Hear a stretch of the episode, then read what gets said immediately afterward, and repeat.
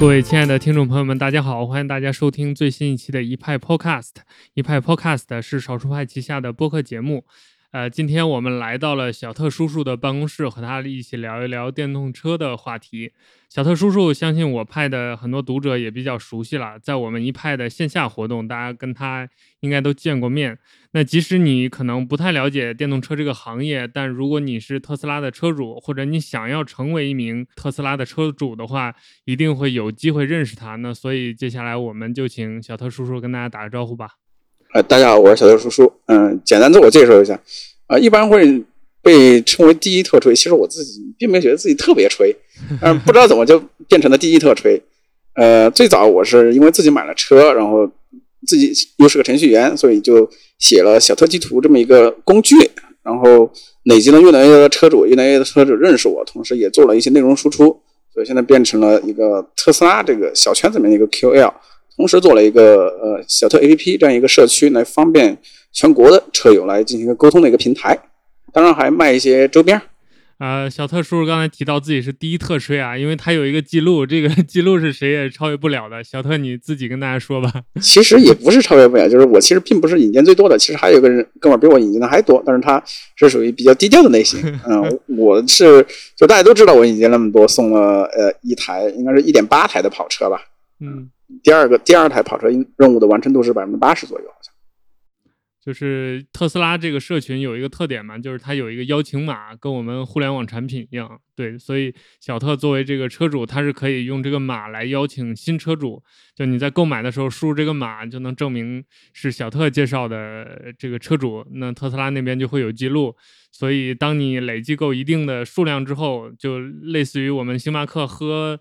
咖啡攒星星，这样你就可以攒到一辆跑车，有点这种感觉。现在这玩意儿其实已经缩水了，就是之前是你大概引荐到五十五个，你可以拿到一辆跑车，现在是管你引荐多少，每一个都是你和对方都能获得一千五百公里的一个免费超充。啊，已经没有之前那个政策了。对，现在已经已经因为 Model 三来了嘛，Model 三来了之后，整个的量就起来了。这特斯拉可能要亏本，Model 三卖出去的钱还不够送跑车了就。那你你就说你你之前累计介绍出去的那个购买的总的销售额是多少吧？销售额其实是没有概念的，这有多少台？应该是九十台。九十台，那你就平均算呗，按五十万平均价。那时候应该不止五十万平均价，就百万没有也没有到六七十万平均价吧？嗯，差不多。算下来多少钱了？不是千万，千万。百万不止，肯定千万级。对，千几千万级。啊，对，所以今天跟我们聊天的第二位朋友还是老麦。对，这个刚才把我错过了，我这补补一段，就是我们这个是，呃，流动广州的第二期第二期播客啊，又是跨圈儿。前两天刚录了音乐的，今天又录汽车的，对，所以我们这个叫流浪播客。我们计划后续再往北京啊、上海啊各地流浪一下，我觉得还挺有趣的。对。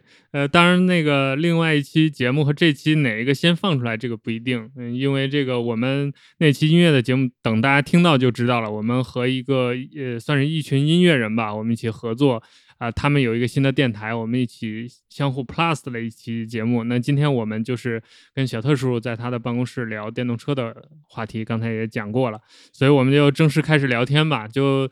呃，我们这次来有一个目的，就是见识一下小特的这个 Roadster 这辆跑车。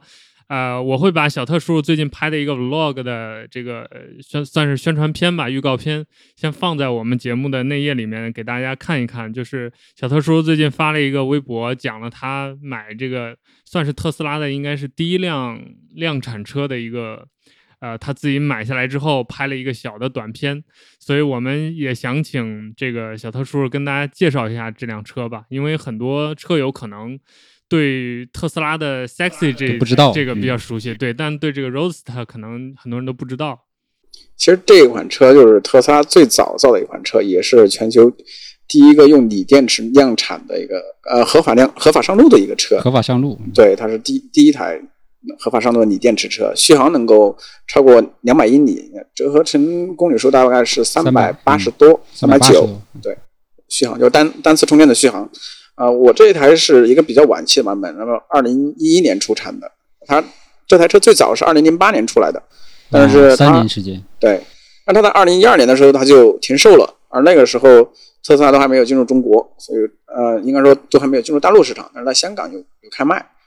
嗯，所以我这台车也是从香港，啊买回来的。对我刚才也体验了一下啊，这个 怎么说呢，玩具感十足，一百五十万的大玩具，所以真的是跟开卡丁车那样一顿一顿。非常像，非常像。对，非常像，因为它的呃，包括那个方向盘，它是呃没有电子助力的，就是非常非常硬，你就感觉你的手是杵在地上的，就是你 地上有个坑，那你手上就会很明确的感受到那个坑。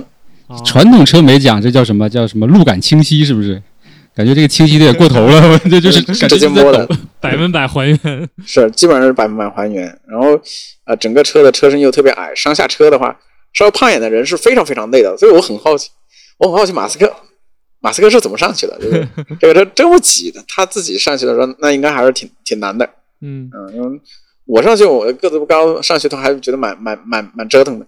刚才我见到这个车，第一个问题是这个车 OTA 怎么样，还有没有？乔特叔说 OTA 个屁，压根没有。对这台车，因为它实在是太早了，包括它的充电接口的协议这些东西，都是不是以一个现在的规范，所以得自己去折腾一个转换头的装置，我才能够在其他的地方去充电啊。那车联网这一块，呃是没有的，就就是它只是一个动力换成电动的，呃，其他的你智能性辅助驾驶这些全都没有。当然，我自己给它加装了一套车联网的系统进去了。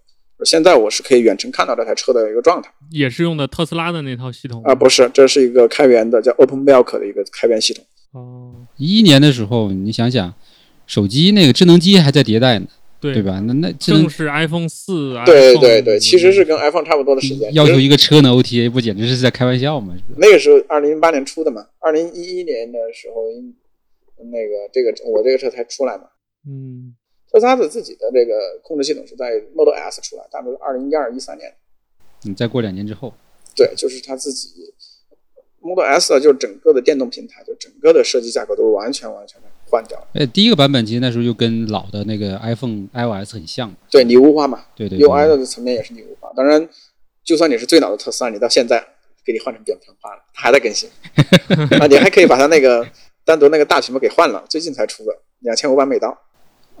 对。啊对就是硬体也能升级一下。对，就是最早的 Model S，特斯拉自己的，所以特斯拉这个设计还是非常超前，就是你可以直接换掉那个主控，对，嗯，然后一一整个电脑换掉，不管你是多老的车，二零一二年的都可以，还是让你跟上时代的节奏。虽然这个过去了哇八年了，所以这个也是特斯拉它完全叫颠覆汽车行业的一个一个思路和想法吧，就是我我我卖给你的东西，对吧？现在是这样的，但是未来它会不断的演进，从硬件到软件，对。然后也确实做到了，基本上给用户，除了你手上这台之外，是吧？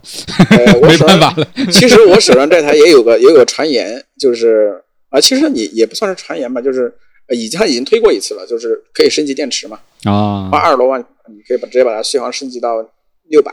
哦，那还挺厉害的，翻倍了。现在的主流的续航里程差不多。如果升级之后，应该是最长的特续航最长的特斯拉了啊，升级完之后比 Model S 可能还强，但贵，而且据说是因为那个升级包是在二零一零年推出的，据说特斯拉还在筹划再给这个最早的这一波再给他们重新打造一个，就用最最新的技术来打造的话，那会续航会更强，因为它还是升级包，它其实是现在的这个升级包，二零一零年推出来的是用 LG 的那个电池，嗯，国产的那个特斯拉也是用的这个电池嘛。但是它如果说要用最新的，那可能就是二幺七零零或者怎样，不不清楚。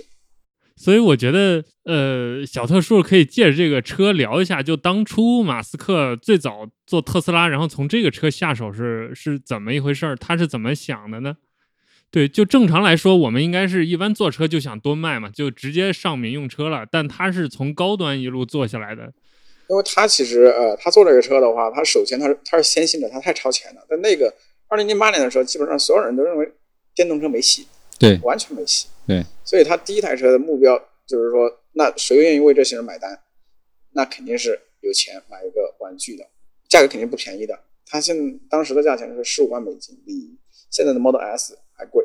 嗯，它的而这个车很明显你是没办法把它当成一个实用型的车的，空间也不够，啥也不够。就是第二辆、第三辆那种、呃第四呃一个玩儿的对对对，第二辆、第三辆的车，就是你家里肯定有别的车，而且支付能力又足够高，所以这一部分人贡献的钱才有嗯，用。而他要吸引这部分人，就是这个车的概念足够酷，电动的、环保、性能足够好，来证明电动车确实在性能的优越性上完全没有问题。它比它同级就是它的原型车要快，性能要好的。叫爱丽丝，莲花的爱丽丝性能要好。，它原型车是个莲花的跑车，我我虽然没开过莲花，我估计莲花会更好开一些，因为我自己开这个车，最最最大的烦恼就是对我来说最大的烦恼就是刹车不够好。不知道你刚才有没有试？它的、啊它的制动性其实不够好，因为车太重了。对，嗯，它有一点三吨，而原原车的话应该差不多一吨不到吧，估计。这还而且还是已经用了那么多碳碳纤维的材料，也还是电池啊，一个电池，呃，它差不多用了六千六千五还是六千八百节幺八六五零电池，四百五十公斤。当年电池那个密度是不是也可能也不如现在做的？呃，是当时那个单电芯的密度嘛。对而且当时这个车，按照我的资料来看的话，我都不知道它用的啥电池，就是我不知道它的供应商，因为它当时是混用的供应商。自己手拼的马斯克一块一块拼上去。因因因为其实对于呃这个 Roadster 它的电池的电芯，它是就是笔记本的电芯，它没有定制。哦，但是 Model S 它是根据电动车有做了整优化，块的，对，有有优化嘛，就是根据 Model S 的时候有有优化。就没条件去定制，拿现成的东西组装，对啊，组装组装成这么一辆车它。就是用的笔记本的电池嘛。当然，我看那个论文资料的原文表述是我们用的世界五百强的 供应商们，而且用用英文它是写了复复数的嘛，所以我也不知道我这个是 LG 的嘞还是松下的。据说松下最开始听他们说马斯克要拿他车来，就拿拿那个电池来造车的时候，是不不准马斯克说自己哦用的是。对对，我有听过这个对。所以 Roadster 的电池你不知道它是用的啥，嗯，就是当时不好说起说开了，就是对，因为它其实是用的是笔记本的电池，但是这个是是是就是大大家都知道了，现在哎呦我天，因为这个东西它是当时发了一篇类似是哪个大学发了一个论文的一样的东西，然后因为我自己也很好奇，它到底是用的 LG 还是还是松下，发现找不着，它是混着的，你也不知道谁。所以他当时造了这个车，证明了就是证明了电动车的性能完全可以达到这个就传统燃油车的这种机械级别，对吧？然后那接下来就是下一个计划了，在在在下一个计划就是再搞更多一点点钱，用他们的量还是走不大，但是它就是又又一次的资本累积嘛。造车这个东西，大规模的量产是最痛最痛苦的一个事情，就最最最最费钱，所以它需要 Model S 和 X 来做一个中间，再再再加一道，这也是特斯拉自己的一个就是自己的使命嘛，就是推动世界向可持续能源的。所以就是说这十十六年嘛，是不是十六年？呃，从差不多十二七年了，零零六年到现在吧，对。呀、明年十十五年，对，10左右十六年。然后那因为前段时间不是其实就有这么一个有一些报道嘛，就是说未来三年四年的时间花了特斯拉十六年的钱，所以这里边其实我当时也有一个论调，就是说人家这十六年并不是说呃不能走得快，而是要尊重它的这个这个叫什么叫什么事物规律也好，对吧？或者说你造车的一个基本的一个常理积累了也好，你必须要花这个时间。也不是说这中间你真的有钱，你就可以说跑得很快。特斯拉其实是相当于说自己杀出了一条血路，而其他后来者就看到，哎，这条血路好像是有前途的，嗯，他们会轻松很多。特斯拉是不一样的，特斯拉是真的是自己就是没有路完全没有路完全没有路，对，而且不知道前面是是什么样的，黑的嘛，而且所有人都在唱唱衰他们，没办法，对，就是一边你看不到路，然后呢，别人还在后边告诉你不行，你不要不要搞啦，对。所以这这这种劲头，可能确实我们能想到的而。后来者的话都看得到特斯拉在前面，哦，好像跑得很猛很快，这是一条好路，对，后面就其实阻力上来说，还是轻松了很多。直到今天，其实电动车到底行不行，还是在还有争议，吵架的对，一还有争议。个话题对嗯对，其实如果说你自己身处其中的人，其实已已经明白这个东西趋势已经在这儿了，你你你挡不了的了。就是说你自己身处其中，你真的对啊、电动车了解的够深入的时候，你知道这是个趋势，你可能不愿意接受这个事实，但是你还是没办法否认这个东西。嗯，你像我们关注的呃一些比较老牌的车评人啊，其实你看他两年前的态度和现在态度，其实都都已经不一样了。就是以前的话是非常排斥电动车，但是现在就不得不承认，其实还蛮爽的。这个就是你看很多这种传统的那个车评人的话，都都会能够看到他们态度的一些转变。对，那你你想想，你当时第一次买 S 的时候，那个就是所谓的整个的这个使用过程中，是不是像大家传言的什么这个续航焦虑啊，对吧？或者说什么各种问题啊，对吧？你实际体验是怎么样的？其实对对我我自己来说，因为我自己说实话动手能力比较强，这些问题对我来说完全不是问题。基本上 你说充电，你只要那里有个二百二十伏，我就没所谓。嗯，你总总能把它接出一个电出来。不是你有 随车充嘛？你随其实我是就是第一，我我肯定我充电的我肯定不敢录的，我肯定不是赶时间的，我没所谓啊。你让我在那睡一晚上我也无所谓，就就就这个逻辑啊。所以我自己说里程焦虑这些东西我也没什么没什么感知。那比如说充电这个呃，我当时因为我当时我当时住的房子我是没有没有充电桩的，就是我现在换的房子有。呃，当时是没有的，我我每次都是超充，我超充距离我家倒不远，大概三公里吧，过去就开得快的就几分钟就到了。就是还是把一些碎片时间跟充电的这个事情放在一块儿。对，没没什么感知。对你不用就是特别的要为他去做这个东西。对，很少。其实你像我，呃，当时那个在 TIT 那上上班的时候，那公司也没法充嘛。那有时候中午去吃饭，那就去可以吃饭充电的商场去。那其对我来说，我是没感觉它特别耽误我的时间。那有时候，呃，比如说跑长途的时候，可能它的时间还是会长一点。但是这个时候，我就选择把老婆孩子让他们直接高铁回去嘛。那我自己我也不着急，我就慢慢开，我也不赶路。赶路实在赶路，那飞机高铁不行。所以我这是我自己的观点。但是有的人他就是没办法接受这种观点，那也没办法。那你当年有没有想过，为了跑长途这个事儿去专门再买一个燃油车之类的想法？完全没有，就是就是我我我是觉得，比如说我我自己就是说了，我我动手能力强，就是说。三百八的店我也好找，二百二的店就更好找了。就是这个，对我完全没有没有没有。你把找店当成乐趣？就不是，这这都都不用找店，就是说汽修厂很容易找到吧？你只要去那里，他就可以给你充了呀。就是因为你的充电桩是被你带着走的嘛。我完全不会因为我要跑长途而去买个燃油车。那我可能会因为什么？嗯，这个燃油车，法拉利这样子的，这这这我可能想买。但你说我要为了其他的这个需求，跑长途这个需求，我是完全不会考虑的。燃油车这个东西，你买 S 那个是什么年？什么年头？二零一七。好，一七年。对，一七年的时候，其实是不是主要的那个交通，比如说高速公路上的那些超充点都不不不好了？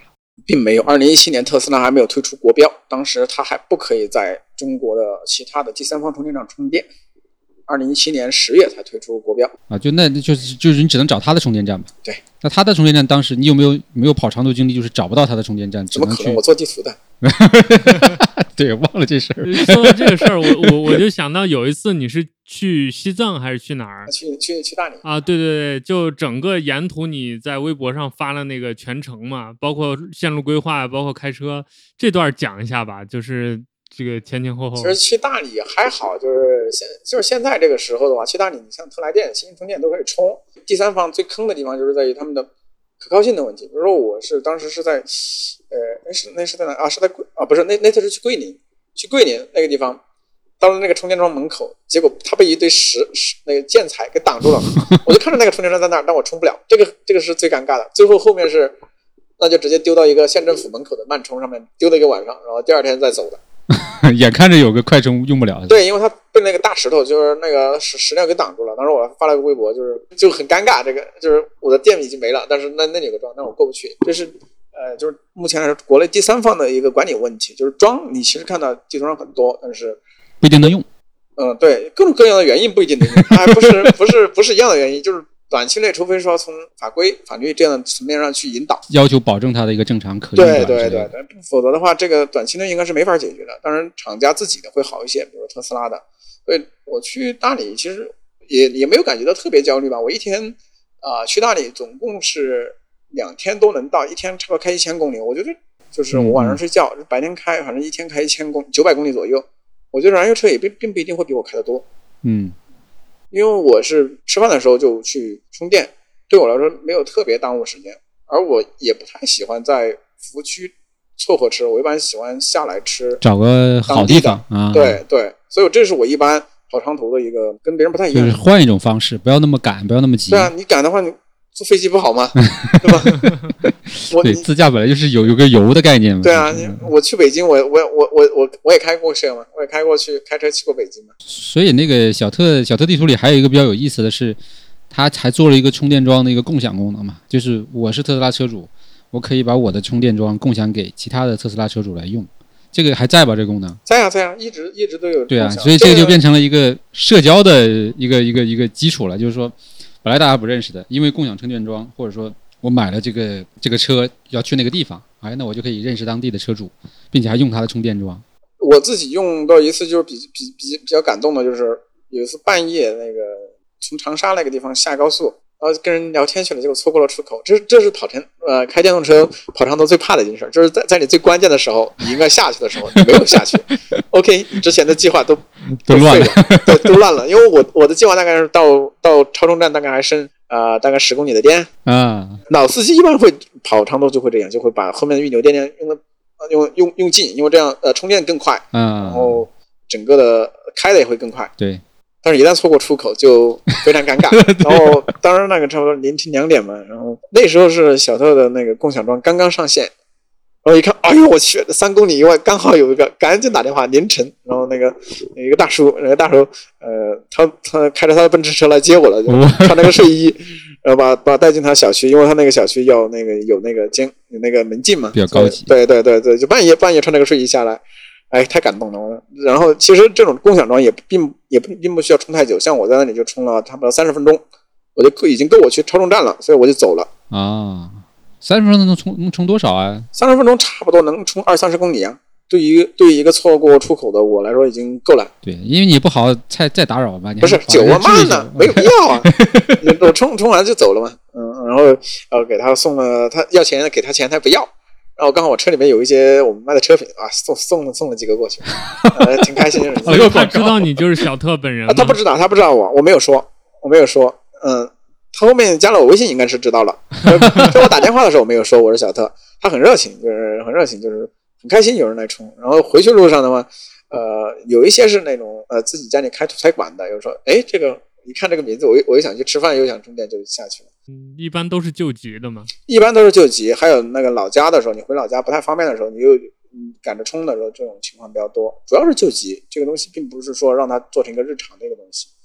所以小特在特斯拉车主这边的地位还是很高的。上次应该去年吧，去年蔚来在广州有个交车活动，然后我们也去凑了个热闹。结果呢，里边大量的特斯拉车主，所以这个也很有趣嘛。就是他们其实都有特斯拉，然后有不少人又买蔚来，或者说去看，然后反正就是有好，反正我跟他在现场有好多就是那种不知道他是谁，然后一说啊小特叔叔啊，这你做的啊，就立刻那种对吧？就是眼神都变了，就是膜拜那种。啊，也有很多比较厉害的人，好像有一些是那种专门去挑战这个什么长途啊，啊，对，就那些那些车主还是比较折腾。你说这个特斯拉车主为什么会选蔚来？其实是特斯拉车主已经接受了电动车这个设定。嗯，很多车主就是这样的，接受了电动车这个设定之后，确实很难回去，很难回去。电动车为什么推适合这种我们我们这样的年轻人买了，就是因为没有麻烦，就是你会觉得没有麻烦。但是运气差的那种除外，就是呃买买回来那个车质量有问题的。像我这个 Model 3，我就我记得就一个问题，我就去过维售后维修，就是装配的时候，我估计是那个装装配工人把里面拉了一根螺丝，在那个后备箱的盖子里面当当当当响，然后我就去了那一次，就这这一年我就没去过服务中心修过修过这台车，就但是有的人可能运气差，就是这儿有问题那儿有问题，这个确实有这样的情况。嗯，但我自己来说的话，对我来说，我确实买电动车太太省事儿了，啥事儿也没有，你也不用保养，也不它保养也不影响它保修，你就不用保养，换个空调壳全都 DIY 可以搞定。你之前哎，对了，你买电动车之前有有用过燃油车吗？还是根本就没用过呃，我自己没有买过，呃，只用过别人的。别人的？嗯，对。所以基本上就是直接就是切入电动车这个事情。那其实刚才也不知不觉说了一点，就是特电动车的好处就是这个维修和保养这个事情就就是非常的，呃，怎么说呢？比比燃油车肯定就是要简单很多，对，或者说几乎没有这个顾虑。举个例子，就是说，你你，我也不清楚为什么苹果的售后会让人觉得很舒服，对吧？嗯，对吧这个很奇怪，就是特别是你有那个苹果的直营店的时候，你会觉得苹果的售后很好处理，很好解决问题。嗯它比一般的这种授权商那种经理解决问题很好办，对吧？这这个这个对于现在的也不只是特斯拉是这样的，比如说蔚来，你想它这种直营模式的，直营店，嗯它都会有这样的感觉，你就会觉得没有没有这么的麻烦。有时候我看到小特社区上面有些人发帖，我会就会觉得莫名其妙，就是就是就是，比如说他会觉得我去售后那边修会不会换我的东西？这玩意儿你觉得苹果换修你这个手机还会给你换你换你一个原装屏吗？就就是一个逻辑。他自己就是出这个的。对对对对对，就比如说我本来是个，就是他们纠结的是我本来是个三点零车，他们会不会帮我把一键换成二点五？对特斯拉这个就干为啥嘞？燃燃油车本身还有很多属于那种就是怎么说呢？你不知道啊？对，它是一种就是叫什么？是一种调测的这种东西，对吧？你调的好，它可能就好；调的不好就有问题。它又不并不是什么东西是实质的真的损坏了，所以这个调的收费就 就很模糊了，很玄学。对，很玄学。所以对，再加上这种非直营体系嘛，所以那 4S 店也可能会有各种玩法，对吧？来 来来圈钱嘛。对，这个我们就借着这刚好借这个点说一下它这个秘密宏图计划嘛，就是呃，当然大部分人可能就以为特斯拉造车其实就是为了造车嘛，我们就赚钱，对不对？这个我要不就革革命这个所谓的汽车行业，但其实它它本身还是有个更大的想法，它的希望是叫推动世界向可持续能源转变嘛。车只是一个切入点，因为车在在以往的过程这个过程中也算是一个叫怎么消耗这个能源最大的一块吧，对吧？嗯，那可能还有什么发电之类的，所以它其实从车开始，然后呢，这四款车从这个 Roadster Roadster 开始，对吧？到 S 到 X 到三，是它十年之前就已经规划好的，然后呢，也是在按照这个路径，因为这每一个点都是有衔接的，就是做好上面一件事儿，为下面打什么基础，对吧？然后下面这个事情又为下下下一次打什么基础？那其实到目前为止，基本上这个计划已经实现实现完第前三步了，对，到 Model 三。是它的第三步，就是造一个可以比较这个通用的，然后比较便宜的、大量的这种所谓的一个被人购买的一个家用车。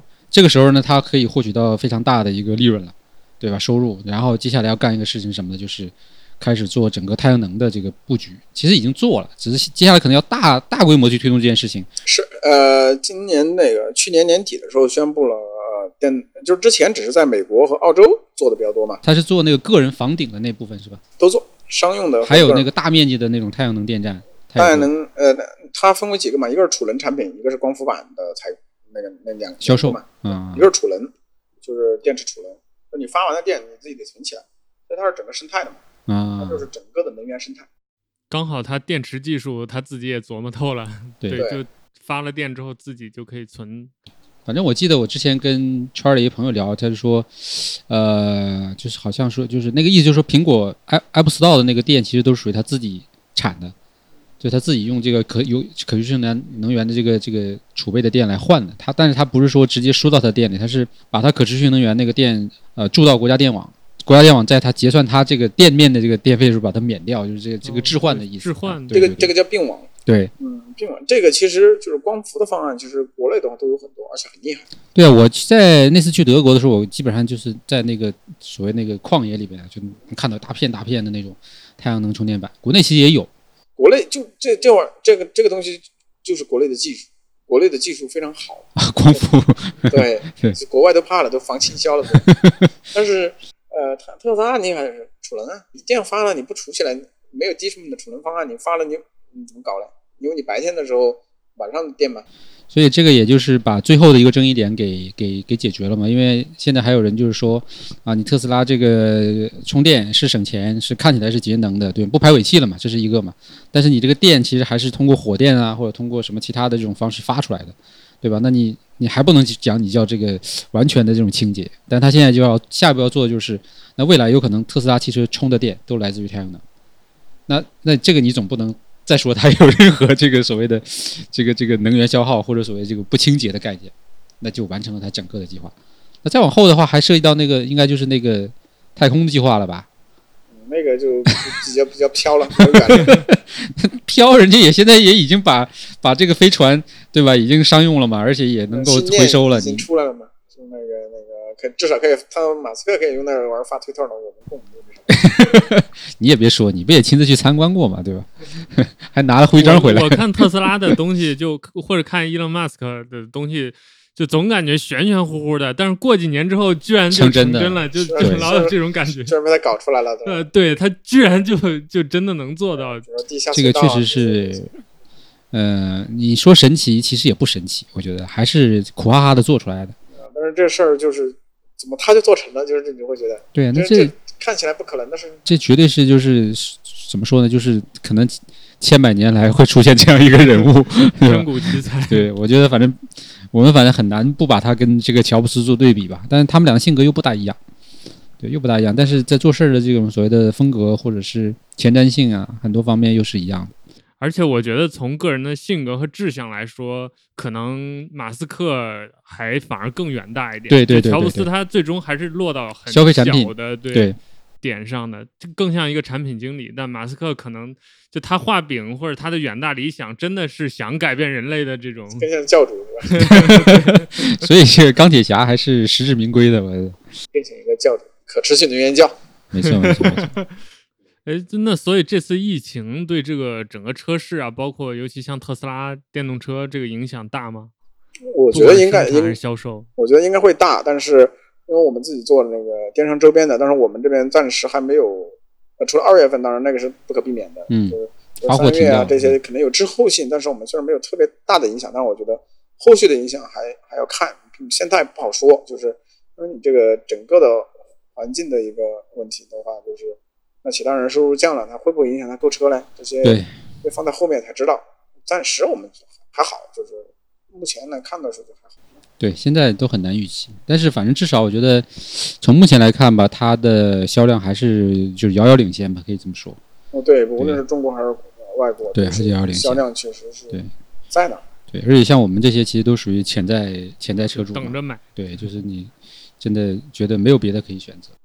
是啊，你现在确实能够选的几乎是没有，就跟它能够形成正面对比的一个产品。你像 Model Y 来的时候，很多那种呃有小孩的就真的就立刻就盯上了，对对对对，你 这只个等这个，品牌效应也在那儿，这个各方面成熟度也到了。对，基本上就 Model Y 出来那就没悬念。一开始我还没怎么太关注，我看起来说好像还有点丑嘛，因为它胖胖半大不大的，对。但是最近几个那个国外的大 V 晒出来的那个评测，一看哇，这实用性简直，对吧？实用性又兼具运动，对吧？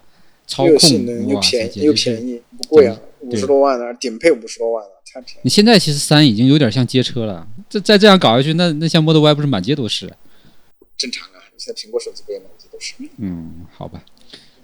然后就是另外一个故事，就是他他他他又他不是最近又最近的，应该前段时间又又又吹了一个故事嘛，就是说未来你的特斯拉可以自己在你不用它的时候出去帮你赚钱，对吧？这就有点飘了。啊我我 的自动驾驶，对它当成一个就是无没有司机的那个 Uber，对吧？自己去接单，就是就是自动自自动机式嘛，这就呃，我是觉得你看你说的飘，那你他过两年他又实现了怎么办？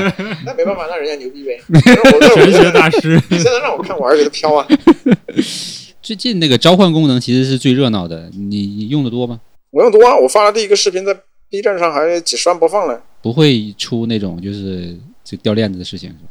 我拍的那个就是掉链子的事情，就就就是我我让他跑了是吧？不是我不是因为我我我是没就是很多博主是拍的比较简单的那种，啊，你搞那种肯定个复杂的肯，定简单的，比如说在那儿车在那儿，我在这儿，他车能看到我，我能看到车，这过来没有难度。我是已经跨了好大一个区域，就是基本上是拉到它的极限，隔了隔了两排车还是两两三排了，反正去到要要要转两次弯，反正它它是不行的，嗯、但是其实也好了，也搞笑。也也挺强的，就是他就是他走走错路了嘛，对嗯、它其但接还是接近你了，呃朝那个方向走了，但是岔路上他走错了，走错了之后，他那条路就要绕好大个圈，然后已经超出他的范围以内了。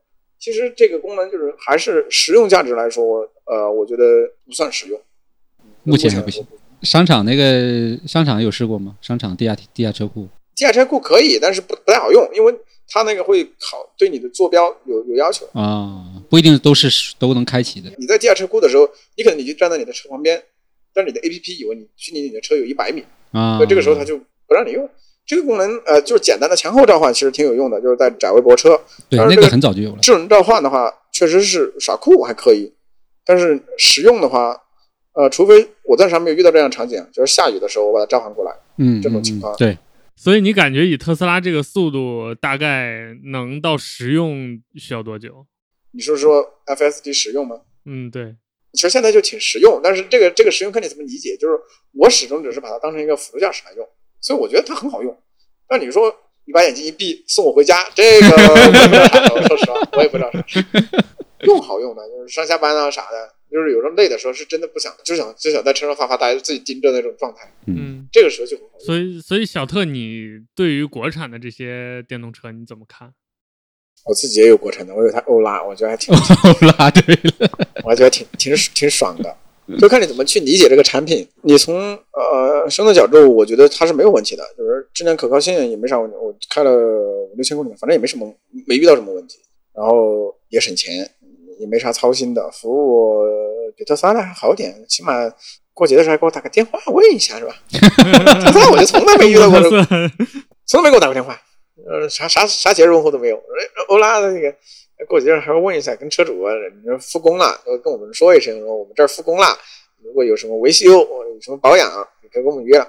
特斯拉啥也没有，呃，哦，特斯拉告就告诉我们，呃，充电免费了。那我觉得你是可能还是怎么说呢？就是从你用特斯拉到到现在，就是它确实已经到了一个比较成熟稳定的阶段。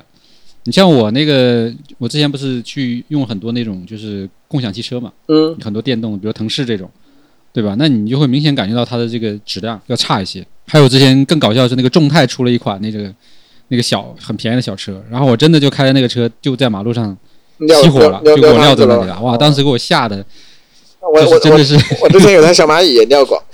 对呀，但不是我尿的，没吓到我。对呀，吓到我，吓到我朋友。这个还是有很多的，就我觉得是，当然这一层我觉得其实已经可以忽略不计了，因为他们造车的目的和想法本身就是有问题的，他可能就是在。去去去去追政策，或者说去获取一些呃非车本身的收益吧。但是用户，我觉得反正就我去没没没，我只能说没出大事儿吧。着火的可能也不少，但是可能没没没出什么人命，我估计这种。啊，这个问题我就想到一个问题，就是为什么大家会觉得电动车着火很危险，而汽油车着火不危险？就是就是就是就是这个其实是就是电动车着火，它的系统报错是马上出来的，嗯，很快可以出来，就是。就是因为它这一块做的足嘛，对，主观的感觉可能是因为觉得电池的那个燃烧速度会快，但是一般来说就都有那个泄压阀嘛，就是，呃，就是如果说就是同时在车里的话，嗯，你的燃油车着火了，你可能还没有感知，不知道。啊，对，但是但是电动车你着火立刻就知道，是，嗯，对，这个要科普一下，对，就你比如说那个那个经常有看到视频，一个人朝另外一个人嚷嚷那个那个你的车燃了，你的车燃了嘛，其实。电动车的话，你大电池叭叭就马上报警了，嗯，异常，因为里面每一个电池模组都有温度监控，对，一个一监监控异常就给你报了，对你立刻就可以下车了。所以这个挺挺奇怪的，对，好像是看到那些网上的着火案例，大部分是在停在那个地方的时候。对啊，对啊，停在那个地方嘛，你你燃的时候你一下就知道了，而燃的时候就国外有一起那个燃的时候着火了，后面判断是枪吧。枪击的电池包的，所以那其实去掉这一波的，我觉得那再往上的，比如说像，其实现在也就剩这几家了嘛，小鹏、蔚来、理想，我们不讲传统车企，传统车企那就太复杂了。所以我觉得这几家里边呢，目前好像各有各的忧虑吧，对吧？然后风格也完全不一样，都有各自的忧虑。特斯拉也忧虑，特斯拉这咔车咔咔咔咔的叫，造的太快了嘛，这一一周产那么多，要卖呀，压力也大呀。但是我觉得至少它在底层技术啊。还有这种可靠性啊，以及在整个的资本的这一块的这个能力上，都不不会像国产的这么压力这么大嘛？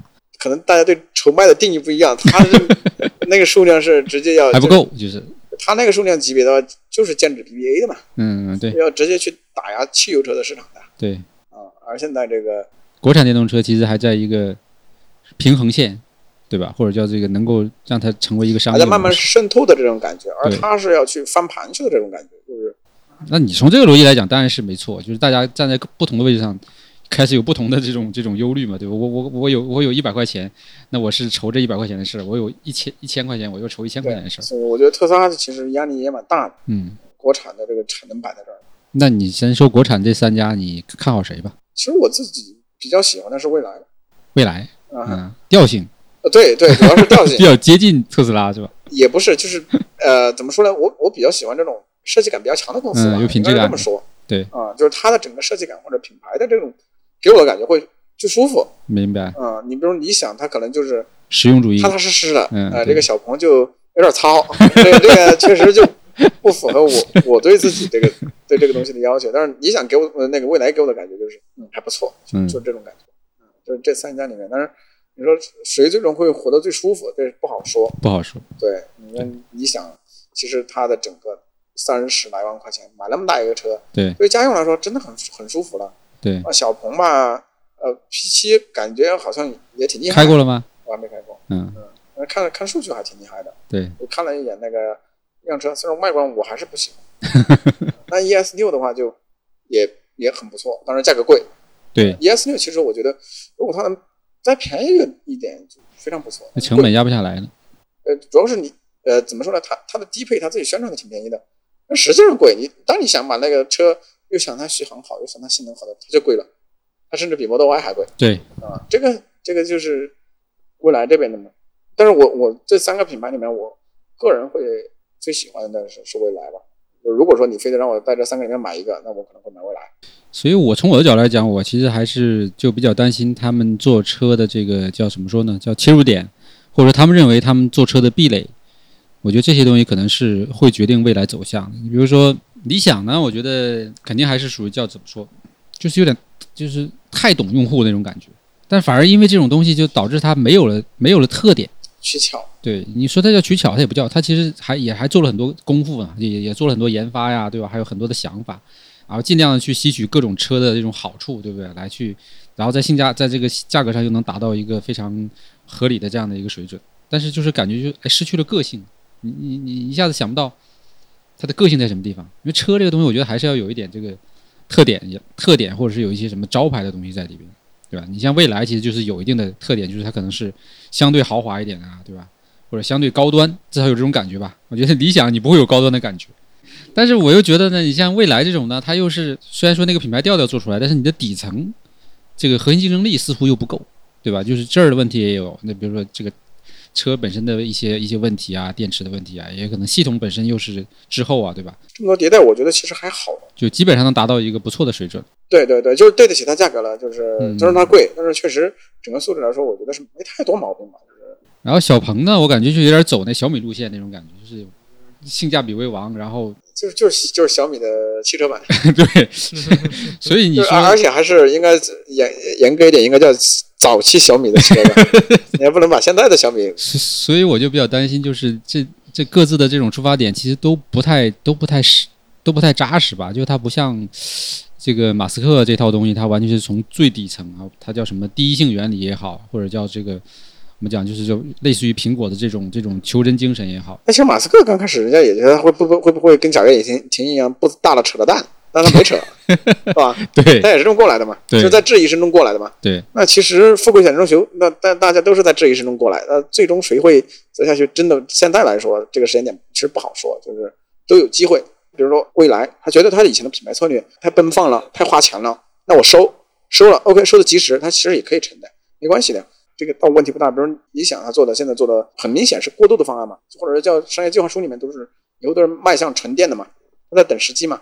那他可能等的这个时间，虽然你获取了一部分用户，但你会不会失去了一个机会？支撑你下一个阶段。对对对，失失去你一个机会嘛，这个都不好说。所以我觉得，反正作为吃瓜群众，我我就我就这么看着。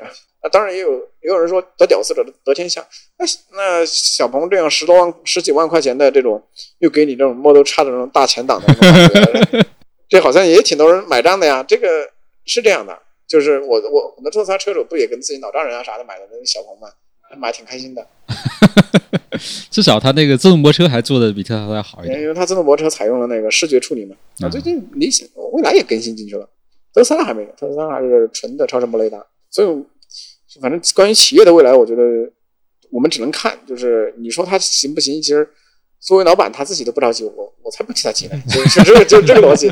就好比说，有人说，呃，那个未来那么发钱，能撑下去吗？你那你别都不担心，我担心这个干啥？反正他说他有钱，那就让他花呗。谁谁谁苦谁知道，也不叫担不对对对担心吧，反正这个都都不容易，反正是啊，反正反正我看来就是未来这么这么花钱这么猛，但是李斌自己说了，我有钱，这这这这对你没办法了。但是现在好像钱不是那么紧张了，我再去找钱是吧？反正人家有办法。所以，所以小特，你作为一个就是算是特斯拉的中国社区的一个呃管理者吧，就你有没有观察到这几年就是这个特斯拉或者电动车这个中国社区有什么变化？尤其是我比较好奇，就是 Model 3中国化之后，这个社区有没有一些新的感觉，或者你感觉这人群有没有一些不一样了？其实我感觉差不多的，我在我感在我的感知上就是感觉是差不多的，什么样的人都有，就是你你不会觉得 Model 3的车主就怎么怎么样了，Model S X 车主就怎么怎么样了。嗯，这个其实对对我来说我是没有太大感觉，当然你会能够明显感觉到 Model S X 车主是年纪大一点的，这个倒是真的 啊。Model 3车主年轻一点，但是你说其他的吧，都都都有都有。你比如说，嗯，有有的车主他就是喜欢较劲嘛，啊，有的车主就是比较比较随意嘛，都有的。就是我我没有特别的明显感知。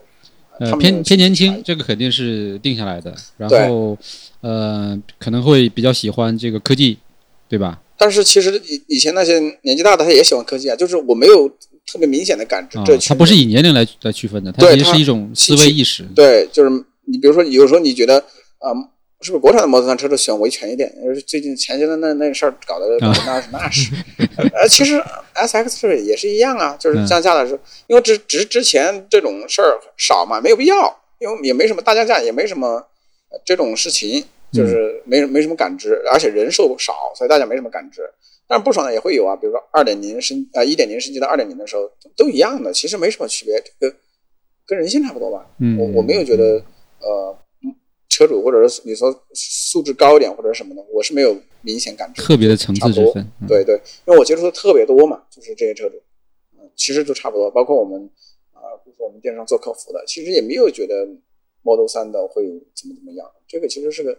就很多人就有个错觉，就觉得 Model 3的车主咋地了？我在我看来没咋地，就是一样的。所以很多车车主嚷嚷着我让我们社区分车型，分车型你们还不是闹得飞起来？我才不跟你们分车型，就就是一样的。我讲，你以为你以为把 S Model 3的车主割出去，你们就不吵了吗？还不是一样吵？那呃，比如我们建的那种车主群，我就不允许他们带带那个你的车型，我管你是不是皮的，我不管你是性能版还是不是性能版，我管你是进口的还是国产的，你都给我改成一样的格式，就是。就是这个逻辑嘛，就是我我我不希望你们去把这个车型的这个东西去来打在人的标签上面去，这个东西是个很 low 的一个行为，就是用车型去定义人，是吧？对，这个就又跟以前的传统汽车那个概念不大一样，因为传统汽车本来就是基于品牌、基于车价来去定位人的身份啊，或者是阶层，但可能到到这个阶段其实又不大一样了，就是大家把它当成了一个玩物或者一个这种附属品，那其实。不一定说我买便宜车的人就是因为我没钱，我就是喜欢这种玩法，对吧？